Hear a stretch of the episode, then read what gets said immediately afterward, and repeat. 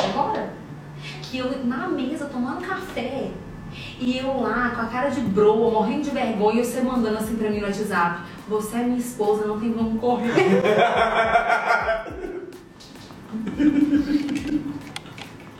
Menino! Amor! É, isso, foi, convicção. isso, isso foi é, coisa psicológica. Todo esse turbilhão estava acontecendo dentro de mim, o Gustavo tinha muita convicção, dentro de mim eu tinha aquela coisa, nossa, Deus tá me surpreendendo, mas ao mesmo tempo eu tinha muito medo de errar, eu tinha muito medo, muito medo de errar. Então eu fiz uma prova com Deus e que pra mim era uma prova quase que impossível de Deus responder. Qual era a prova? Que a minha irmã falasse comigo, falasse com a gente, que você não era meu namorado, que você não era nada, que você era o pai dos meus filhos.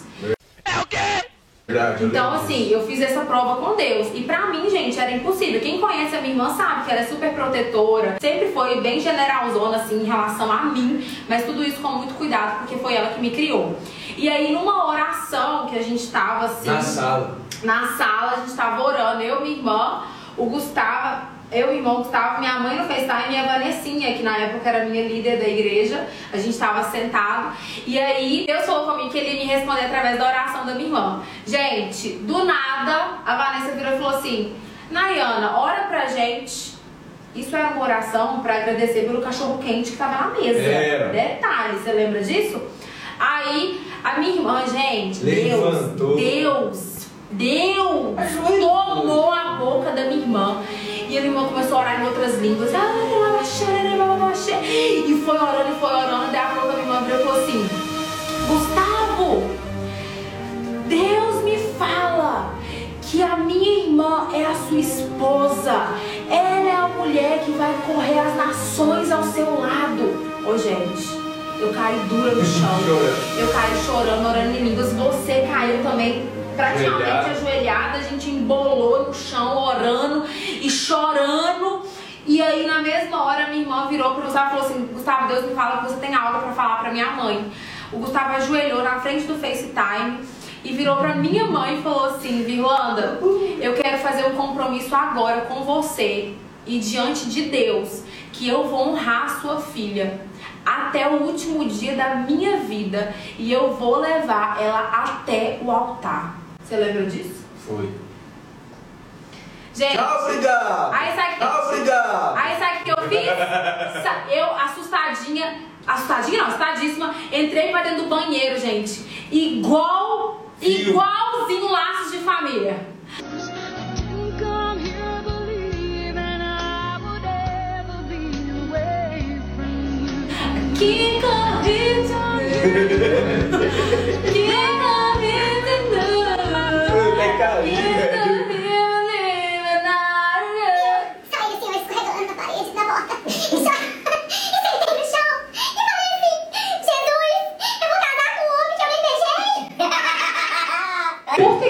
Falei, eu já sou completo em Jesus. Eu não tô atrás de uma mulher para me completar. Jesus já me completa.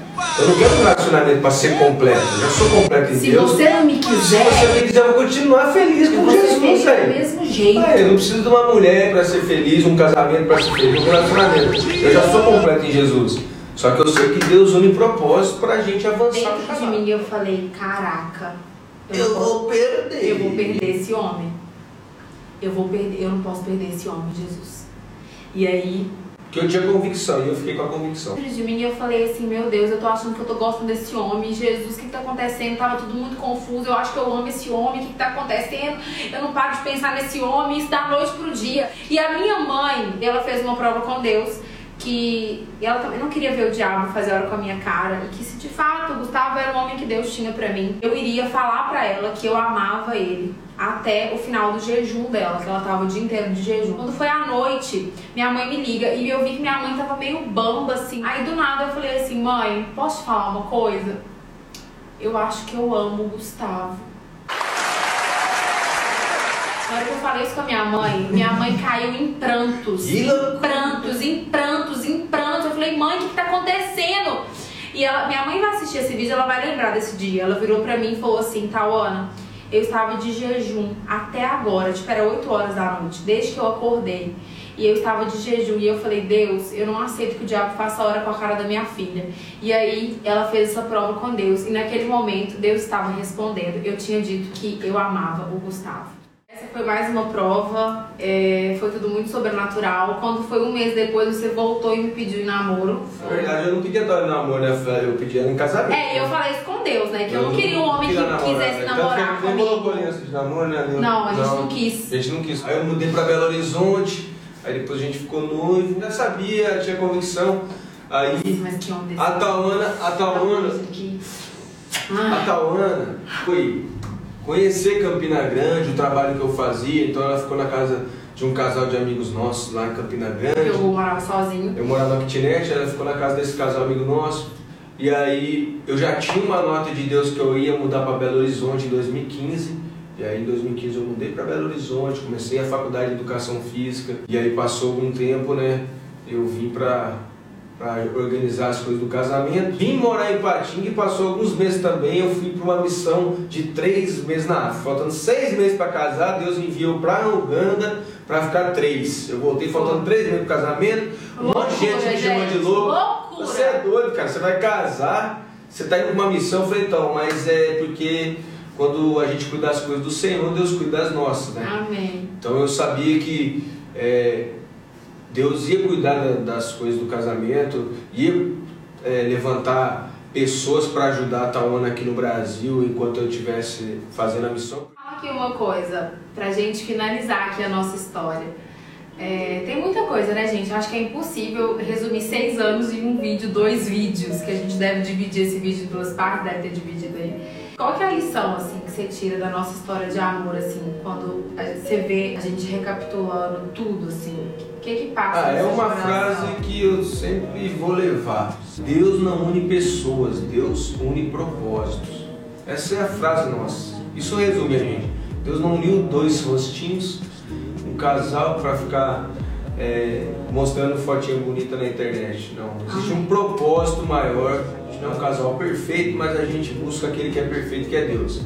Então, essa é a lição que eu sempre levo. O propósito nosso é maior do que a nossa vida. A mensagem para vocês, solteiros que nos assistem, é seja guiado pelo Espírito de Deus.